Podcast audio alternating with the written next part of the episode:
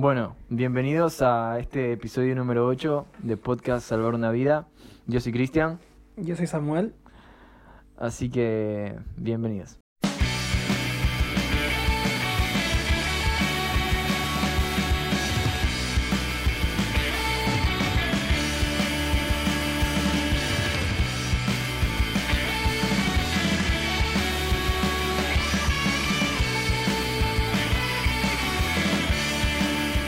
Bueno, yo ya estoy otra vez acá en, en Argentina. Hic- Hicimos como dos o tres episodios allá en, en Ecuador, cuando yo estaba allá. Así que ya estoy otra vez acá, estoy con Samuel, como se había presentado.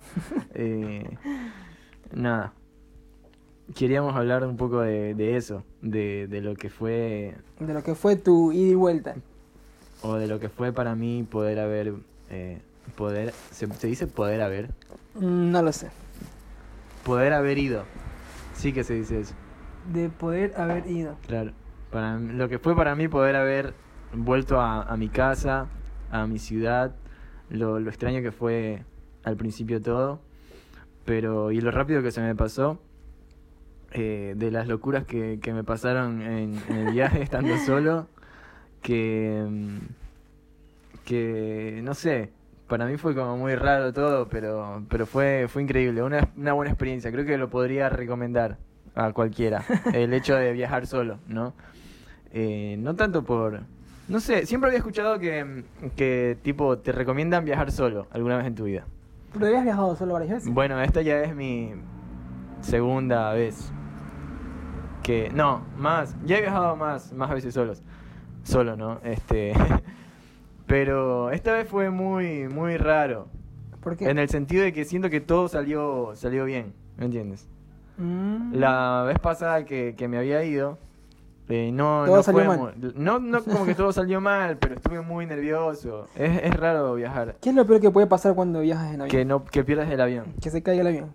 Oh, bueno, eso, eso creo que sería. Es lo Claro. peor que puede pasar. Incluso lo hablé en, en- en un episodio de estos podcasts, de que nunca había considerado el hecho de que pueda, pueda haber un accidente. ¿no?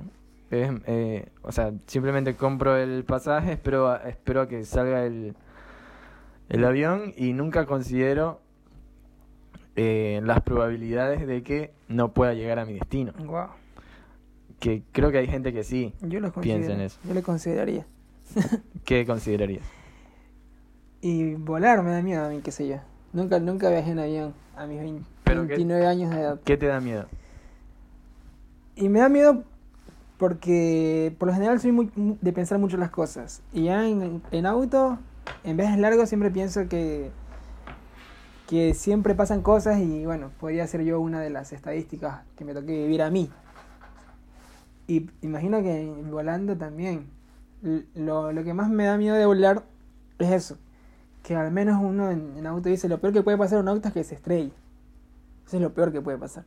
Y que mueras, porque puede estrellarse y no, no Claro. te puede pasar nada. Pero, claro, en auto tienes la, la pequeña, pequeña pizca de, de De esperanza de que aún estrellándose el auto tú no mueras. Claro. Pero en el avión, si algo sale mal, chao. No, pero han habido personas que han sobrevivido a un, accidente Claro, pero de son muchas más las que sobreviven a, a accidentes automovilísticos que las que sobreviven a... Aparte que quedas en medio de la nada ahí tienes Claro, por- yo creo que una de, eh, de las cosas, cuando estaba, esta vez que vine de, viajando, eh, pasamos por turbulencia. Y, y era fuerte la turbulencia, eh, no era un, o sea, no era como que, hubo un momento en el que la, la, la, ¿cómo se dice? La azafata no es, sí, es una azafata, una aeromoza se dice. Azafata. Sí. Eh, estaba atrás. Eh, y se había puesto el cinturón. Guarden la, guarden la calma, decía. Y, Claro. y está y, y yo miré, miré para atrás y la chica estaba como que así bien. O sea, su cinturón no era como el cinturón de nosotros, que es uno, de, de la, no sé, acá en, en, la, en la barriga. El de ella viene de los hombros hacia uno, eran como dos, así. ¿Me entiendes? No sé cómo Mm, explicarlo. Claro, uno más seguro. o sea, Como, sí. claro, era Claro. como uno de montaña rusa, algo así. Entonces yo la veo para atrás y estaba agarradota ahí. Entonces yo me quedé como que, bueno. Este, porque sí, como que fue, fue una turbulencia media, media, media pesadita. Y ahí ¿Sabes sí- lo que no- nunca entendí? Y creo que no sé por qué nunca lo averigüé, pero no entiendo qué es la turbulencia. Yo O sea, tampoco. físicamente, allá arriba, ¿qué sería la turbulencia? Yo supongo que es el viento. Porque, o, o sea, antes pensaba que eran las nubes, pero no, no, no sé qué son las nubes, por ejemplo. O sea, Las las nubes. es humo. O sea, el avión atraviesa las nubes. La nube es vapor. Claro, agua. es como... Es es- agua eh, convertida en vapor. O sea, en gas. Que pase ahora el, la volqueta esta. Ahora sí. Esa es la ventaja de grabar en- al aire libre. Em, claro, porque las- el avión no, no, no, no, no es que tiembla por las nubes. Entonces yo creo que es por el, por el viento, debe ser. No sé qué será. Puede, Este- Claro, puede ser que haya un cruce de vientos ahí, ahí arriba. Pero Claro. Eh, Entonces, bueno, estábamos pasando por turbulencia y como por un momento pensé que el avión se podía caer. O sea, algo podía pasar, ¿no? Y me acordé de la película esta de, de los Vivos. rugbyers. Viven, creo que se llama la película. viven. Eh, porque incluso estábamos pasando por la Por cordillera de los Andes, Uh. claro. es- Fue hermoso pasar por la cordi- cordillera de los Andes. Incluso cuando vas pasando por ahí te dicen, acá estamos pasando ¿Qué, la por- ves? Claro, se ve, se ve, se ve todo y es muy lindo. Este, Ah, tú viajaste de día, ¿cierto? claro, en esta vez que, que estaba viniendo eran salía a las 8 de la mañana el, el avión, entonces ya pues ahora se veía todo. Y, y yo decía, si, si el avión se cae no, no quisiera quedarme vivo. Porque no quiero morir congelado o no quiero tener que buscar cómo sobrevivir y quedarme con huesos rotos y cosas así. ¿Entiendes? O sea, creo que ser. preferiría morirme y bueno, despertarme en el cielo, supongo. Que sería lo mejor que me pueda pasar en la vida, ¿no? Eh, dejar este mundo cruel. no, pero yo sí, sí como que pensé en... En, en, en, En la muerte. En, en que... En la posibilidad. En la posibilidad de morir. Uno nunca piensa en la posibilidad de morir, ¿eh? Pero en este momento tampoco era, era, tan no, grave. no, era como que el avión fue un flash. Fue un flash. Algo cortito. Si, si el avión se cae, quisiera irme al cielo. Y no, no, no sobrevivir. Claro. Este, la otra vez un amigo me preguntaba, porque yo le decía que odio el frío, un amigo que está en Ecuador, le mando un saludo a mi amigo Nico, eh, me preguntaba, Nicolás Córdoba. Nicolás Córdoba, el, gran, el buen Nico, Un saludo para el señor Nicolás Córdoba. este, yo le decía que odio el frío, que no sé, que es lo peor del mundo, que no, que no, no, o sea, no se imagina cómo es, porque allá en Ecuador no hace frío. Y él decía que él odiaba el calor. Entonces estaba esa controversia en la que es peor, ¿no? El frío O el intenso o el calor intenso. Y según él me decía, ¿qué prefieres? ¿Morir congelado o morir quemado? Y yo le dije que prefería morir quemado. Es más rápido, ¿no? Claro, yo pensando en eso, pensando en eso yo prefiero morir quemado, aunque dicen que es de los peores dolores del, del mundo. Pero ¿quién dice? Uno que sobrevivió al, al, al a morir estar quemado. quemado. No, es que es que supongo que cuan- cuando estaba, qué sé yo, yo pienso, yo no sé por qué, quién me dijo que todos los experimentos en humanos se hicieron en la época de- del holocausto. Sí. No sé quién me lo dijo. No, pero sabes que yo vi un documental, he visto varios documentales de... Entonces, ahí donde están los minions, ¿no? Esos niños que eran Sí. como minions. que No, eran- había, hubo uno, eh, o incluso, mira, uno del, no me acuerdo el apellido de este, pero uno de los que hacía estos experimentos con los niños que eran gemelos, que incluso dice que trató de, de pegar a unos niños por la espalda. Wow. Em, de todos esos nazis murieron todos, pero él se escapó y él vivió acá en Argentina. Wow. Él se escapó acá a Argentina y murió acá. Tuvo hijos y todo, pero murió. Era Creo que también lo vi en Dross. No es en Dross. Dross Rotzat, no sé. Ahí yo no lo vi, yo lo vi en un documental, pero Claro, pero yo de lo, lo de los niños los vi en, en Dross. Y yo supongo que ahí sacan las estadísticas, ¿no? De qué es lo peor. O sea, habrán experimentado con, con cada cosa. Pero bueno. Entonces, yo prefiero, yo dije, prefiero en realidad porque quería tener mi punto a favor de que odio el frío. claro. Pero después pensándolo, pienso que sería mucho más. O sea, es peor morir congelado, pienso yo, porque es una muerte lenta. Aunque tal vez no tan lenta. Porque para morir congelado tienes que pasar varias horas, creo yo. O sea, para tener una hipotermia y ahí mueres. O sea, ¿Sabes que yo nunca sí. entendí el hecho de que te puedas congelar y luego volver a la vida? No tiene sentido, ¿no? No sé, yo creo que no. Si no, la gente se congelaría y aparecería el, próximo- el ot- el otro año. Para mí Claro. nunca, nunca pasó históricamente. No creo que haya alguien con el Capitán América. Claro, por eso, o sea, el, de- o sea, siempre dicen, o desde chiquito siempre escuché que la gente se quería congelar. Es que creo, que está creo, creo que hay experimentos donde animales sí han, han, este, los han congelado. Hay y un han animal, revivido. hay un sé. animal que, mm, que vive en la nieve, que no me acuerdo qué animal es, que se congela en la época que se congela en invierno la época del invierno. Exactamente. Es que según la teoría creo que las células, las células, o sea, en las más mínimas... Temperaturas. No, no, no, me refiero a los átomos, o sea, en las partículas más pequeñas ya. Creo que esa es donde se pueden congelar y después pueden volver a, a vivir, después de un tiempo. En los seres humanos no, no se puede. Entonces la teoría está en que si esos, ellos pudieron, o sea, se puede en la forma más mínima, también se debería poder en, a grandes escalas. Pero la verdad Claro. que no sé. Y Walt Disney dicen que está congelado, ¿eso es cierto? Esos son los mitos de... De las iglesias. De, de todos los mitos del mundo. Ah, pero bueno, entonces, este, volviendo al Volvi- tema de... vol- volviendo al tema de... ¿De qué estábamos volviendo? No, de que volví acá a Argentina, Ah, de que de que el avión, la, de, de que el vuelo y la mi transición en, en solitario de viaje siempre había sido medio raro, pero esta vez fue todo como todo perfecto, todo muy loco, ¿no? Me pasaron cosas, qué sé yo, que para mí eran, son locas, ¿Cómo qué, por ejemplo? como encontrarme plata, Ah, bueno. Eh, como que no sé, no me cobren una maleta que me tenían que haber cobrado. No, eso es rata. O como que un billete que nunca en mi vida pensé que iba a usar, lo usé. Mm. Mm, Y pude comprar. Es como que. Imagínate que tú. Imagínate que te, que te pasa a ti. Que te subas a un avión y tengas mucha hambre. Y todo el mundo está comprando cosas. Y tú tengas hambre, ¿entiendes? Y te acuerdas que en tu billetera hace tres años alguien te dio un billete. Y ese y billete, ese billete estaba predestinado para que tú lo uses ese mismo día en el avión. Que nunca pensaste que ibas a usar, pero lo uses y valga el, el- el billete y puedas comer con ese billete que nunca pensaste que ibas a poder usar. Eso es algo muy loco, ¿me entiendes? Pero es una, en realidad es una pavada, pero una pavada loca. Entonces esa- esas cosas me pasaron. eh, no sé, siento que, que no me salió nada mal. eh, salió todo bien. todo bien y, y- y más. Así que nada, por eso como que a mí nunca me había pasado eso. Una buena experiencia. Una, una buena experiencia, tal cual. solo. Y ahí, bueno, también había extrañado mucho a mi familia, pude estar con mi mamá mucho tiempo. Eh, es algo muy, muy loco también eso, poder volver a ver a, a la- a- a tu ciudad. No sé, a ti no te ha pasado todavía, pero, pero cuando te pase vas a darte cuenta que estamos institucionalizados. ¿Sabes lo que es la institucionalización? No. Ah, No sé si has visto la película. Eh, sí que la has visto, La creo que la vi Terminal. contigo. No, no, no. Eh, Aires de Libertad se llama en español.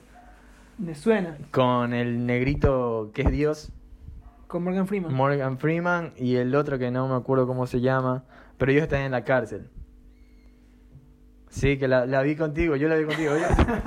Bueno, bueno, bueno. bueno. Eh, ellos ¿Y qué pasa en esa clase? Esto tiene que ver con, eh, con lo que voy a decir, ¿no? Eh, el negrito explica lo que es estar institucionalizado, que es cuando te acostumbras tanto a la cárcel que ya no puedes Ah. volver a la, a la realidad. Este, mm, por ejemplo, hay un eh, en, en esa película sale un caso de un viejito que se llamaba eh, Rick, Rich, algo así. ¿Qué le Y, pasa a Rich? mm, Bueno, Rich tenía como 70 años ahí en la cárcel, 60 casi. Wow. Entonces él salió de la cárcel Y no sabía cómo vivir y fuera de él no, claro, él no quería irse. Entonces ahí Morgan Freeman em, enseña lo que es estar institucionalizado. Él dice, porque el viejito antes de, cuando se dio cuenta que lo iban a sacar de la cárcel, cuando ya había cumplido su condena, comenzó a hacer cosas para no salir. O sea, como que, que quiso matar a alguien, por ejemplo, ahí dentro de la cárcel. Mm, Entonces Morgan Freeman se dio cuenta de que él estaba haciendo eso para no salir, porque estaba institucionalizado. Entonces tú Y- estabas institucionalizado cuando fuiste a Ecuador. Claro. Según tú. Porque yo ya estaba tan acostumbrado acá que cuando estaba allá me costó... ¿Qué es la diferencia? ¿Cuál es la diferencia? De estar allá y acá. No sé, pero cuando yo estaba allá, eh, literal, llegué el primer día y el siguiente día no conocía las cosas. En tres años me había olvidado de mucho. De, de los colectivos, de cómo vas a la tienda y incluso en eso, o sea, Los, vas a la tienda, los centavos, los centavos. los centavos, la plata, Los centavos cuestan, valen, valen algo. eh, cuánto valía el colectivo, el pasaje en colectivo, este, no sé, si vas y no sabes si allá te piden el barbijo o no te piden el barbijo, si tienes que presentar algo no tienes que presentar nada, eh, cómo saludas a la gente, era muy difícil porque yo no puedo ir, yo me estaba, había acostumbrado acá y a saludar como se, saluda acá, a eso, por ejemplo, con un, con un beso a No. los hombres. Y allá no, no se saluda así. Claro. Entonces, este sí se me hizo raro, súper raro la primera, la primera semana o las primeras dos semanas. Era como que estaba muy acostumbrado a mi vida acá, sin querer, que cuando llegué allá era todo súper, súper raro. ¿Me entiendes? Sí, Que supongo, también te va a supongo pasar que, a supongo que me va a pasar, eso te iba a decir. Supongo que me va a pasar. Porque hay cosas que, se- que, que hay palabras que ya no me ya no me suenan tan normales. Cuando las hablan mis compañeros allá de Ecuador, las escucho como que digo, "Mm, me suena raro, pero son allá normales y acá ya no. Por ejemplo, decir carro. Claro. Allá se dice, quiero vender un carro, quiero comprar un carro. Y creo que en todos lados. se dice- Acá se dice auto. Y yo ya no, ya se me hace carro, lo relaciono con otra cosa ahora, con, no sé, Un una carrocería. Claro, claro, un carro es un algo de cuatro ruedas, pero que no, no manejas. Es un carrito, es algo que arrastras. por. Claro. Bueno, son ese tipo de cosas, pero bueno. Pero, pero no, yo, yo estaba institucionalizado. Me gusta esa palabra. Bueno, vamos a continuar con la institución. Eh, así que, bueno, esa fue mi experiencia allá en, allá en Ecuador. ¿Cuánto tiempo estuviste? Dos meses y medio. Fue un- fue un No, pero en, en casa. Dos meses y medio. No, no, habré estado... Dos meses. No, una semana fuera de casa. Tres días y tres días. Ah, Tres por eso estuviste en, en casa, estuviste dos meses y medio. Había otro tema que queríamos hablar que, que tú le pusiste las decisiones. El estrés postraumático. Desarrolla. Tengo una Desarrolla, por favor. Porque quería eh, tener, digamos, un temita interno para saber eh, cómo desarrollar un poco esta charla, esta charla amena. Y se me ocurría que podríamos eh, hablar un poco sobre las decisiones que uno toma en todo sentido. Ah, sabemos que al día tomamos cuántas decisiones. No sé si sabes el número, pero Yo un- hasta ahora, a ver, pará, déjame pensar Hay en hoy. hay un número que creo que está estadísticamente, pero es muy alto, no sé cuál sería. Pero mínimo, no sé, yo creo que unas 100 decisiones tomamos. No, no, no, no, no, no, no, no, no. Al día. Sí. Sí, depende. Sí. Claro, porque, o sea, Depende de qué tan activo sea tu Obviamente, día. pero entre lo más básico hasta lo más hasta lo más importante, porque uno decide que en el momento me voy a levantar, después qué ropa me pongo, luego qué tomo, qué desayuno, qué, qué voy a hacer hoy, qué colectivo Hago no tomo, hago. qué como, o sea, son un montón de decisiones, creo que son más de 100 la verdad. Pero hoy vamos a hablar un poco más de las decisiones que, que sí tienen como que relevancia que tal vez en el momento, como yo, yo te contaba, hay cosas que uno decide y no ve la magnitud de lo que está decidiendo. Como en mi caso, venir a Argentina, que tal vez no pensé que me iba a quedar tanto tiempo, pero decidí venir. Pero si yo hubiera tenido que decidir todo lo que vivía acá, capaz que, no sé, obviamente lo hubiera dicho, sí, quiero hacer eso. Pero no fue como que yo decidí todo lo que está pasando. ¿Ok? Sí. Entonces, eh, para mí las decisiones hacen, bueno, hacen de mí lo que soy hoy, porque todo lo que uno es es fruto de, De una decisión. de una decisión o de un montón de decisiones correctas e incorrectas, ¿no? Que bueno, uno siempre tiene que tratar de rescatar lo, lo que fue acertado, lo que, lo que hice esto me hizo bien. Y de las cosas que no nos fueron tan bien, a tratar de, de aprender, por así decirlo. Pero cuando uno es adolescente, más que todo, toma... Hay una edad en la que uno tiene que tomar un montón de decisiones Sí, cuando sales del colegio. Exactamente. Estás en esa edad donde tienes que tomar unas, las, las, las decisiones casi que más importantes, ¿no? Que en De- realidad no, no, uno cree que son... Uno cree que son que importantes. son las más importantes de su vida y todo el mundo te va a decir que son las más importantes, pero siempre hay una segunda oportunidad. O sea, siempre la vida te da muchas oportunidades para, para tomar las decisiones que no tomaste. Creo. Ujú. ¿Cómo qué, por ejemplo? No, si, un, si saliste y no quisiste estudiar, tienes toda la vida por delante para seguir a- intentando volver a estudiar. Que es el, el problema que todos tenemos a los 18 o 19 cuando salimos del colegio. Si estudio o no. ¿Me entiendes? ¿O qué estudio? Pero Claro. no pasa nada si estudias ese año y te equivocaste de carrera. Claro, es que uno puede vivir la vida de una forma optimista, que es tu caso. También está la persona, o sea, el, el optimista es más o menos como que todo ayuda para bien y eso nos pasa, bueno, No, no, no, no, no. Yo lo que digo es, a ver, yo recién tengo 25, tampoco es que soy un viejo con, con... No, no, espera, espera, espera. Tampoco soy un viejo con toda No, la no, experiencia no, del mundo y decir, la vida es así, ¿entiendes? claro, no, nadie, nadie puede decir eso. Yo Ni siquiera un viejo con toda la experiencia tampoco puede decirlo. Claro, lo que yo o sea, lo que yo estoy diciendo es que a menos con 25 años creo que ya he dejado, he vuelto, dejado, he vuelto y mi vida continúa, o sea, y voy a seguir dejando y, y- y volviendo. Entonces, al menos en ese ámbito de decir, eh, obviamente que cada persona es diferente y a cada persona le tocó diferente, este, pero, pero yo creo que nunca es el fin del mundo. Claro, a ver, para mí depende de la perspectiva de cada persona y qué quiere hacer con su vida, o sea, qué quiere lograr. Porque, Claro. por, ej- por ejemplo, muchas personas capaz que me ven a mí o te ven a ti con una edad más o menos avanzada, qué sé yo, ponerle un ejemplo, un chico de 19 que tiene todo el hambre del mundo, que piensa que quiere estudiar, no sé, ser médico ser abogado, y él dice, yo no quiero llegar a los 25 y, y no tener una casa, por ejemplo, no tener un auto y no tener este Un una estabilidad, un título, o sea, para él sería como que, qué sé yo, un fracaso, ¿no? Pero eh, quizá hay otras personas que teniendo un título, teniendo un caso, teniendo este un auto, qué sé yo, estabilidad, a los 26, 27, se sienten vacíos porque no han vivido lo que tú y yo hemos vivido, por así decirlo, Claro. o que nunca, sali- nunca salieron en búsqueda de sus sueños, o nunca apostaron por lo que realmente les gustaba.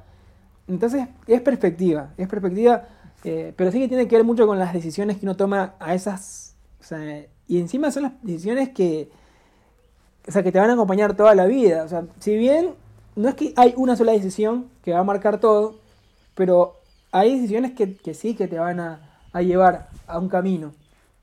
Pero que tú dices algo así como. Como que una. O sea, por ejemplo, una decisión importante es que voy a estudiar. Es muy importante.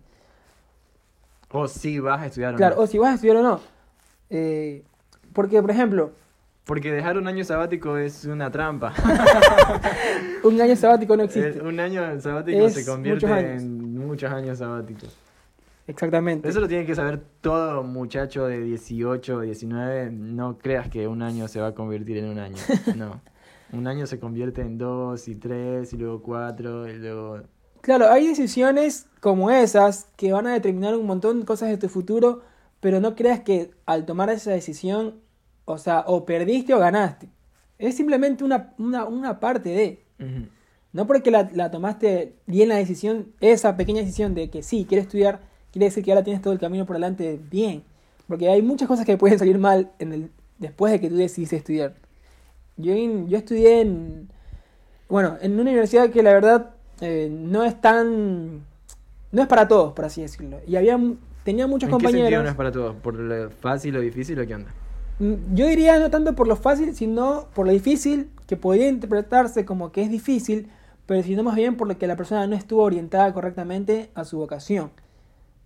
¿Cómo explicarlo? ¿Pero Había un- por qué ah, tu universidad no es para todos? Porque, bueno, se- en, en la SPOL se, se estudia por lo general la ingeniería, ¿no?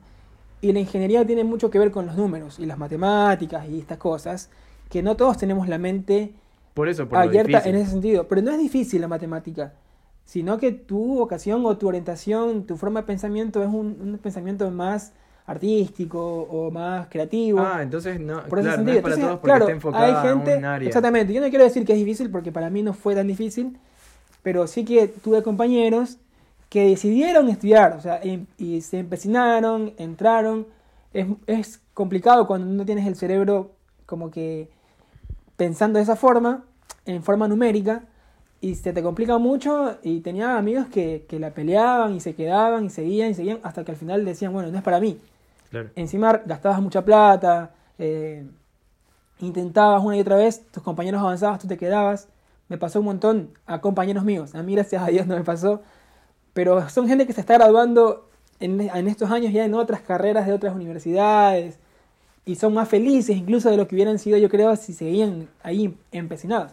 Entonces, las decisiones, no porque tomaste una decisión bien o mal, en el momento ya tienes todo ganado. Claro. Sino que la decisión es el, el inicio, es la pequeña, esa pequeña puerta que se abre a un mundo de posibilidades. Ahora, hay decisiones y decisiones. Es que la decisión no es siempre el, el por, por tu bien. Hay decisiones que tienes que tomar que capaz que no van a ser lo mejor. Que estás obligado muchas veces a tomar. Claro. no te, no te queda otra. Exacto. Aunque casi siempre hay una salida, pero a veces uno tiene que hacer lo que tiene que hacer. Así de simple. Pero me acuerdo que también cuando era pequeño, ah, todavía sigo siendo joven, pero cuando era más joven, me como que me hacía mucho la cabeza, más de lo que ahora, en decisiones que tal vez no eran tan importantes, como por ejemplo, no sé, me, si no tenía el corte de pelo que yo quería, o si no podía, pensaba que era... No, Claro, no es es, que, a tanto ver- como una decisión, es como que cosas que no puedes conseguir a tal edad, por alguna, por alguna u otra razón. Es que por eso yo creo que cada, cada quien vive sus propios problemas, ¿entiendes? O sea, por ejemplo, yo no puedo menospreciar el, el dolor o la situación emocional de un niño, porque un niño también vive Claro. sus dificultades a su edad. No porque él sea menor y para mí es una tontera que un, un niño se ponga a llorar porque no le dan un globo. Pero el niño quería ese fucking globo, ¿entiendes? O si un niño viene llorando de la escuela, para mí es una, una tontería, porque ¿cómo puede ser que, que venga llorando de, de la escuela donde no tiene que hacer nada más que jugar y, ah, y, y, no sé, pasar al pizarrón? Pero el niño le da miedo a pasar al pizarrón, o el niño capaz se sintió que sus amigos, sus compañeros lo ignoraron. Imagínate estar en un en la escuela y sentir que, o sea, por ejemplo, si un niño viene y dice, ay, no quieren jugar conmigo. Yo como grande le digo, bueno, quédate acá y deja, no, no llores, que es una tontería. Pero de, de grande me pongo en su posición y digo, ima- me imagino ir a donde están mis amigos y que no me quieran hablar. O que no me inviten a salir incluso. Me voy a poner triste. Claro, ¿no? tú a esta edad todavía, pero capaz que un señor grande te va a decir, ¿pero qué te vas a poner triste por, Claro. por esa estupidez? Claro. Entonces por eso Cada yo creo quien que tiene sus no- propias eh, batallas. exactamente. Aceptamos no el amor que queremos merecer. Eso es eh, la ventaja de ser un marginado, Sí. invisible, algo así. Eh, pero, pero por eso uno nunca puede menospreciar el dolor ajeno. Es verdad, es verdad. Claro, pero sí que uno puede aconsejar ya desde, el- desde el- la madurez, ¿no? Tú ahora ves a un niño y le tienes, o sea, tú lo puedes aconsejar, decirle, ellos se, ellos se pierden en no jugar contigo, porque tú eres, qué sé yo, tú, tienes, tú eres creativo, tú sabes hacer esto, tienes de todo para poder hacer, para que ellos se diviertan mucho más contigo, pero ellos se lo están perdiendo. Entonces tú le cambias la perspectiva a él, porque cuando tú eres, eras pequeño, tú no te das cuenta de eso. Claro. solamente estás mirando que no te invitaron a jugar, o que te marginan, o cosas así. Claro, O si alguien te dice feo, tú te lo crees. claro. Entonces, ya desde la perspectiva de una persona madura, sí que puedes aconsejar. Y ahí es donde viene lo que hoy queremos tratar de... ¿Quieres? Claro, lo que quiero tratar, No, yo también quiero. tratar de, de dejar, porque sé que nos escuchan muchos adolescentes, sí, sí, sí, posiblemente nos está escuchando algún adolescente y piense que, como todos pensamos alguna vez, que, que los problemas son más grandes de lo que parecen. O sea, o los problemas se ven enormes, o, o cada cosa que, que para ti influye en, en, no sé, que tu futuro ya está, ya te viste durmiendo en la calle porque no probaste la materia, o porque no probaste el CDC, ya, ya tu vida está arruinada. Que he Sí. conocido mucha gente que no, no, no entra No, a la carrera claro. y, y ya está, o sea, ya no quiere saber nada, ya no quiere estudiar. Y también por la presión social a veces. Claro, ¿no? Porque capaz que, por ejemplo, si fuera por uno mismo, uno, bueno, me quedo tranquilo. Pero también a veces, qué sé yo, si a mí me echan del trabajo, ¿no? Eh, sé que voy a ir donde mis amigos y, y se van a burlar. Sé que voy donde mi papá y me va a decir, ¿qué hiciste? ¿Cómo, va, cómo, cómo echaste a perder un trabajo? O si no, o si no apruebo una materia, o si no me puedo graduar del, del colegio o de la universidad. Sé que voy a tener que verle la cara a la gente que me va a tratar de, de tonto, me va a tratar de vago, me va a tratar de, de lo que sea. Pero entonces no siempre es como que nuestra decisión, sino el saber que, que hay gente tonta, porque así es, o sea, hay gente que es, habemos también, ¿no? Gente que, que, que, que cuando a un amigo le pasa algo malo, Cuando tendemos a tomarlo, nosotros lo tomamos a la ligera porque para nosotros no es tan importante, ¿no? O, o tal vez es tan importante para nosotros que lo, lo, lo, lo hacemos sentir de lo peor por haber desaprovechado una oportunidad o por haber echado a perder algo. Claro. Claro, tiene que ver mucho con, con- con el- lo social, con lo familiar, con lo sentirte desaprobado. Eh, la decisión, es- estamos un poco profundizando en, en lo que estudiar porque fue lo que se nos vino a la mente, pero no es únicamente eso. O Sí. sea, son muchas cosas que, que no salen como uno quiere y ya uno se ve en, en, en, no un sé, mundo en- de en- todo en- mal. estás en, caes en depresión, qué sé yo, entras en, en un abismo que, que no tienes por qué ser así. Porque tu, tu problema, que hoy lo ves tan grande, alguien más lo pasó. O sea, Sí. ya habemos tan, tantos humanos en el mundo que no existe un problema nuevo. Alguien Claro. ya lo pasó y lo superó incluso. Y hay una frase que dice, si es humanamente posible, entonces yo puedo hacerlo.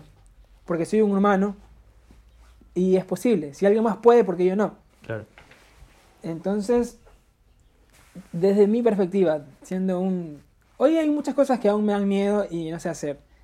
Y que espero que, no sé, en unos 10 años vea para atrás y diga, no era tan difícil. O era simplemente cosa, cuestión de empezar.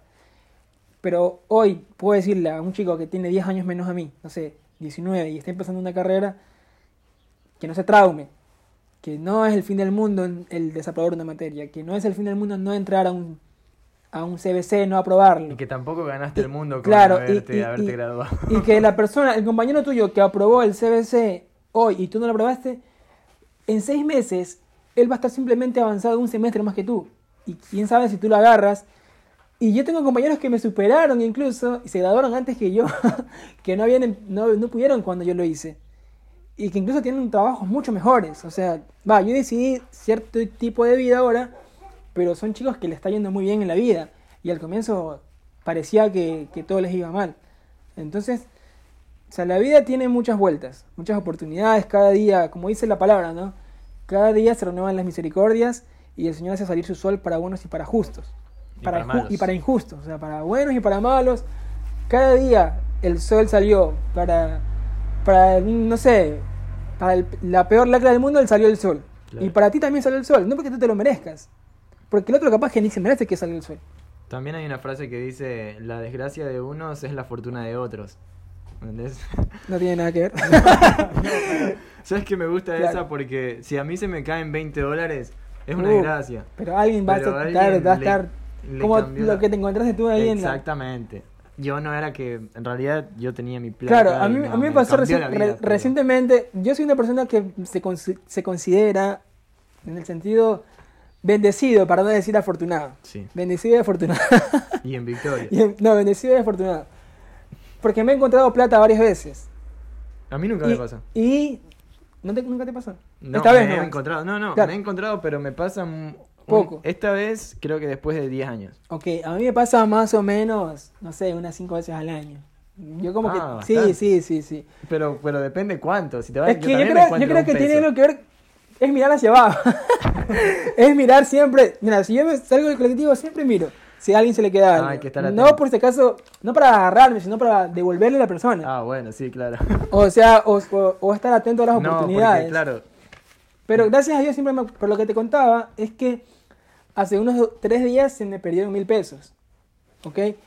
Los encontré después. Pero cuando se me perdieron, yo me angustié un poco porque dije, ay, son mil pesos que, que, o sea, me sirven un montón.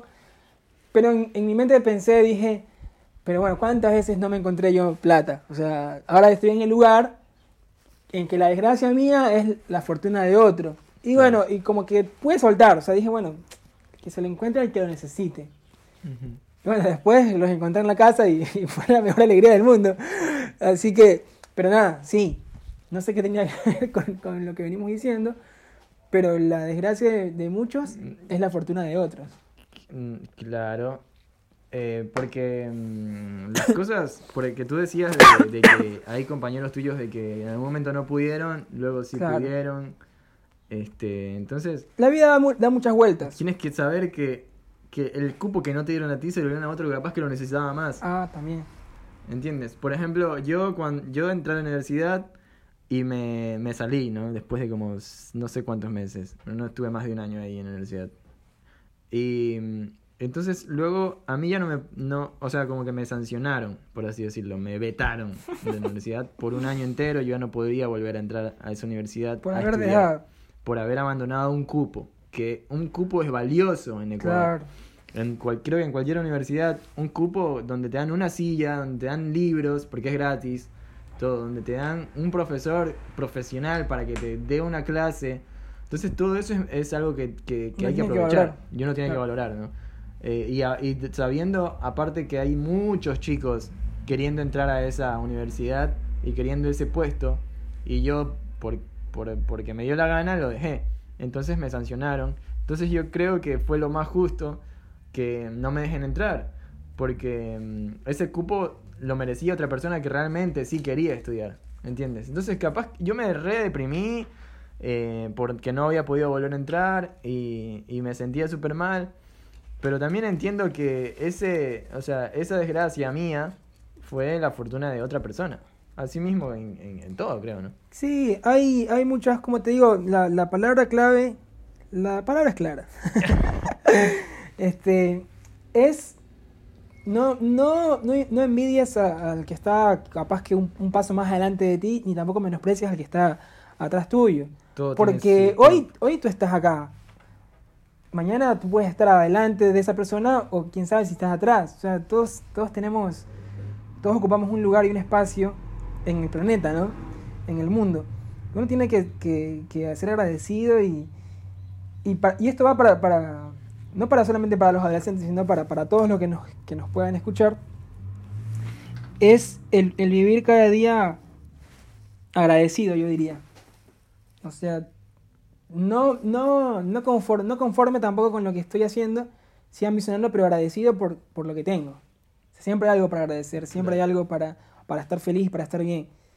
Qué sé yo, capaz que hay alguien que entró a un pozo depresivo y, y uno piensa que solamente llueve en otros ranchos, Sí, pero el, llueve en todos los ranchos.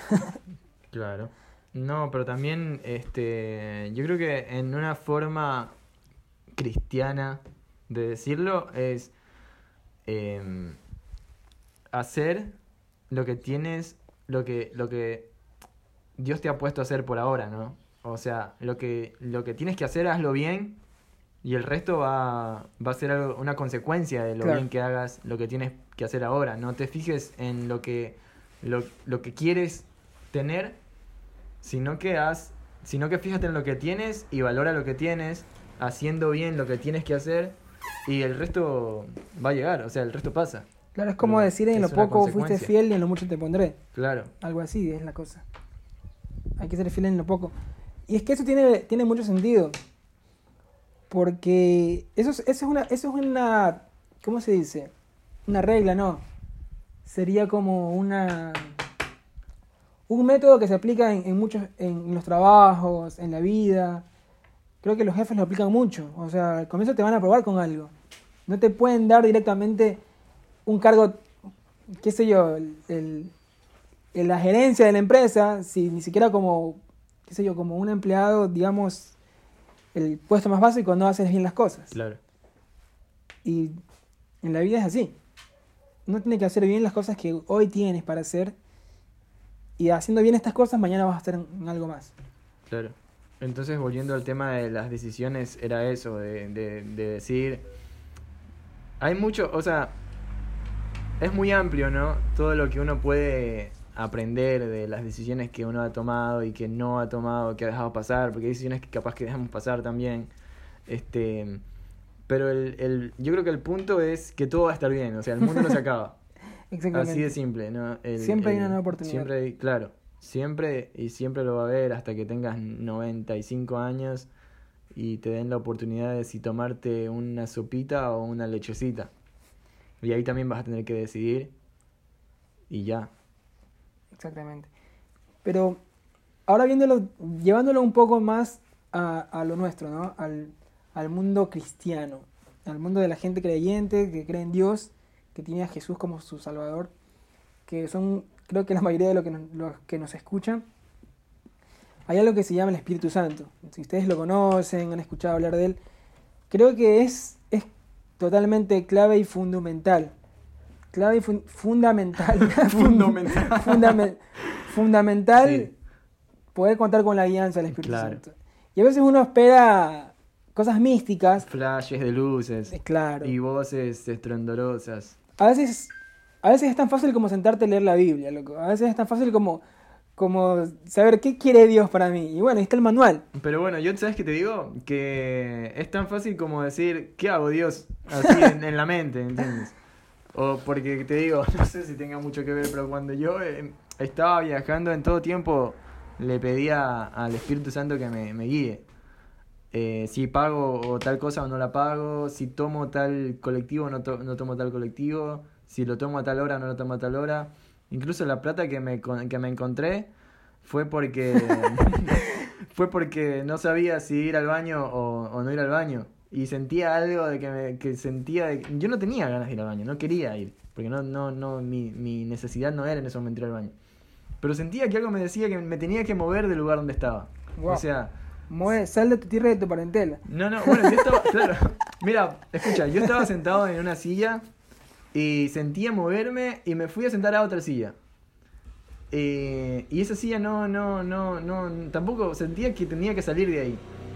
Y cuando me levanté y fui y caminé más para allá, ahí me encontré la plata. Entonces, no digo que siempre va a ser así de que te vas a encontrar plata, o, pero es en, lo, en las cosas tan sencillas porque capaz que esto es esto de encontrarse plata o de, de si me muevo o no me muevo es algo muy muy muy simple, ¿no? Claro. Pero si lo tenemos presente al Espíritu Santo incluso en esas pequeñísimas decisiones de decir eh, me tomo este colectivo o no me tomo este colectivo, Sí, sí, te va a sí, llevar a, hacia lo mejor. Como yo decía, no me salió literal, puede ser puede parecer chistoso, pero todo me salió bien, o sea, no hubo margen de error en, en las cosas. Y como que en todo momento decía, eh, mi mente decía, Dios, ¿qué hago? ¿Qué hago? ¿Qué hago? ¿Qué hago? ¿Qué hago? ¿Qué hago? Porque estaba solo. Entonces, los mu- las personas capaz pueden decir, sí, yo hablo con mi propia conciencia, hablo con mi, con mi mente. Pero yo prefiero pensar que es el, con el Espíritu Santo que. Claro. Este, es algo que ya las personas más experimentadas en este ámbito, porque es, es todo un mundo que cuando uno lo descubre, uno tiene que crecer y tiene que empezar a creer que realmente es el Espíritu Santo. Y hay cosas que uno vive, o sea, yo capaz que no he vivido tanto como mi papá, por ejemplo, o como un- una persona no más avanzada en, en cuanto a lo espiritual, porque hay niveles espirituales, ¿no? Mm. Este, lo dice el apóstol Pablo. Y, y hay niveles donde ya el Espíritu Santo, ahí sí, o sea, casi que literalmente te habla o te dice, haz esto o haz lo otro y pasan cosas. Mm. Pero hay que empezar, o sea, hay que empezar a, es una práctica, es un diario vivir, es una relación, es una relación que se va a ir alimentando, que se va a ir fortaleciendo conforme uno le va dando la importancia, ¿no? Pero si nunca empiezas o nunca lo consideras o nunca, o haces las cosas, qué sé yo, Claro. a, a tu propio criterio, eh, no vas a poder vivir y experimentar esto tan lindo que es, que es vivir bajo la guianza del Espíritu Santo. Que no lo veas como algo místico tampoco, pero piensa un poco en esto. Pero porque, ¿qué pierdes? O sea, a ver, ¿qué, qué se pierde con darle la oportunidad al Espíritu Santo de que te, que te guíe y que te va a guiar para lo mejor? ¿No? Y hay gente que no cree en, el Espíritu Santo directamente. Claro. Pero, Pero, no sé, yo te, yo te animo a que creas, porque es real. Es real y es real. Así que. mm, Este- Bueno. Algo también que, que se, que se me que se, que se me ocurría era que, que podamos contar contar una decisión clave. O sea, algo que tú hayas dicho, esto es clave. Y para mí fue muy clave la decisión que tomé al, al, venir acá. Porque me- fue, es otra vida la que estoy viviendo ahora. ¿no? Es más, o sea, nunca pensé. O sea, A ver, yo me fui a mi casa, estuve en mi casa y regresé a todo lo que era mi casa y, y ya ni siquiera consideré la opción de, de... De quedarte. O sea, sí la consideré, pero dentro de mí sabía que tenía que venir. ¿Me entiendes? Claro. Así que eso me parece muy raro, o sea, me parece raro que yo ya tenga como que implantado de que todavía tengo que estar acá. Y esa decisión que la tomé a los 21 años fue, es una decisión clave en, en, mi, en mi vida. Este, así que esa para mí, para ti. O sea, tú dices que la decisión de venir a Argentina fue... Y fue una decisión muy importante en mi vida, hasta ahora ha sido la, la que ha marcado más mi camino. Por así. Ah, la única No manera. sé si para bien o para mal, pero... ¿Cómo no sabes para bien o para mal? No, porque hay muchas posibilidades de que si me quedaba podría haber estudiado y podría haber cosas. un, montón de cosas, pero, pero esta decisión marcó mucho mi... mi- claro, pero yo creo que para bien, obviamente. Obvio, sí, ¿no? sí. No, para, a mí me encanta. Para Pero- bien. Pero quién sabe, lo, imagínate si me quedaba y al día siguiente me encontraba un millón de dólares. ¿Quién sabe? Igual para bien. Este, sí, para mí también. Creo que el, el- es que es una decisión. Yo creo que cualquier persona que sale de su país, un, un inmigrante, un inmigrante, sí va a decir siempre. Una decisión muy importante fue haber, haber este, cambiado de país. Sí. Es, es- es totalmente. Pero. Pero. Hay, una, hay, hay decisiones, como te decía, que uno toma consciente de todo lo que significa, como el cambiarte de país, y otras decisiones que uno toma sin darse cuenta de lo que, lo que va a venir después. Claro, bueno, yo no, no tenía la dimensión... De que ibas a quedarte no, y todo eso. de que me iba a quedar y, y cuando me salí de la universidad no pensé que no iba a volver a poder entrar. Yo me claro, yo me salí pensando en que volvía el siguiente semestre. Claro. Pero bueno, la- una, bueno, tengo que decirlo, pero o sea, la, la decisión más importante creo que últimamente que he tomado fue casarme. Claro. Que estoy felizmente casado hoy en día. Con Rochi que está aquí, está escuchando todo, por eso Samuel lo dice. No. Cállate. No, pero sí es importante la decisión de casarse.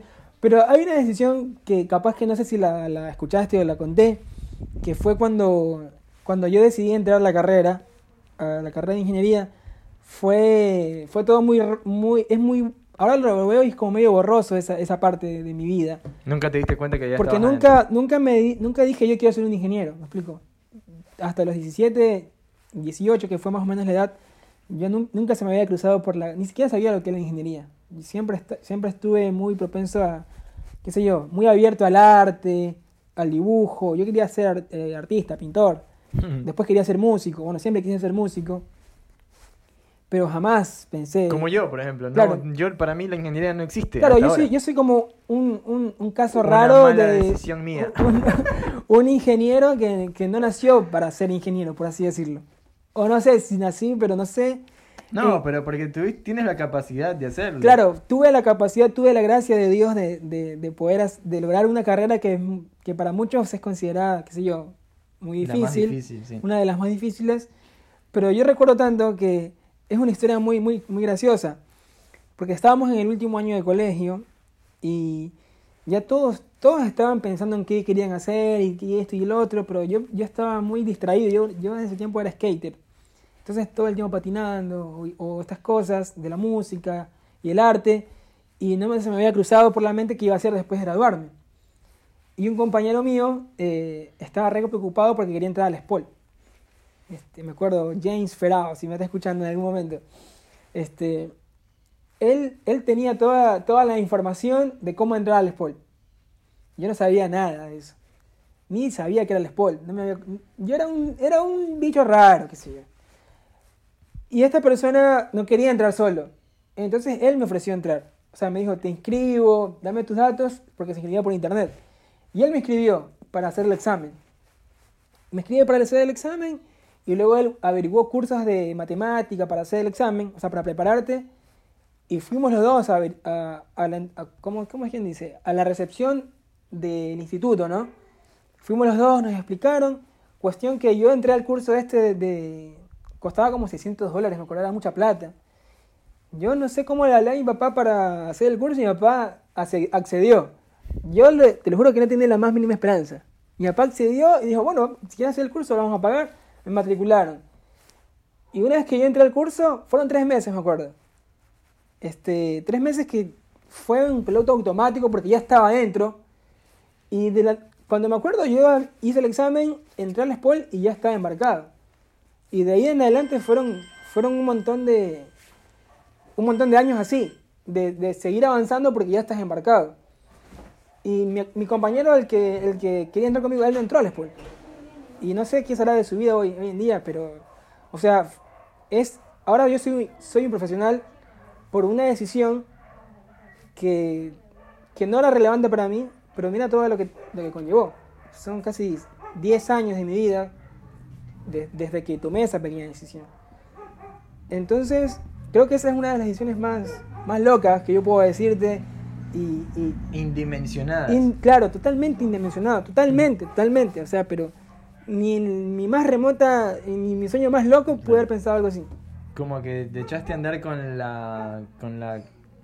no sé, te echaste a andar y lo y acomodaste los Claro, aguacates en el camino. ta- to- tal cual, tal cual. Y gracias a Dios me fue bien. O sea, puedo, puedo decir que me fue bien, porque me recibí. Mucha gente no se recibe. Claro. Así que bueno, bueno, vamos, vamos finalizando, vamos llegando al, Sí, al fin del, del episodio. Hemos llegado a este, tenemos que salir, así que. Tenemos que cerrar este. Nada, ah, gracias por escucharnos. Esperamos que les haya gustado este episodio. Eh, esperamos seguir sacando más. Este fue el episodio número 8. Eh, así que nada, compártanlo con sus amigos y, y- Y nada, y tranquilos, no se traumen. No sé quién tiene que escucharlo, pero no se traumen. Esto sigue, la vida continúa. así que nada, esto acaba la cuenta de 3, Chao. 2, 1. Pum.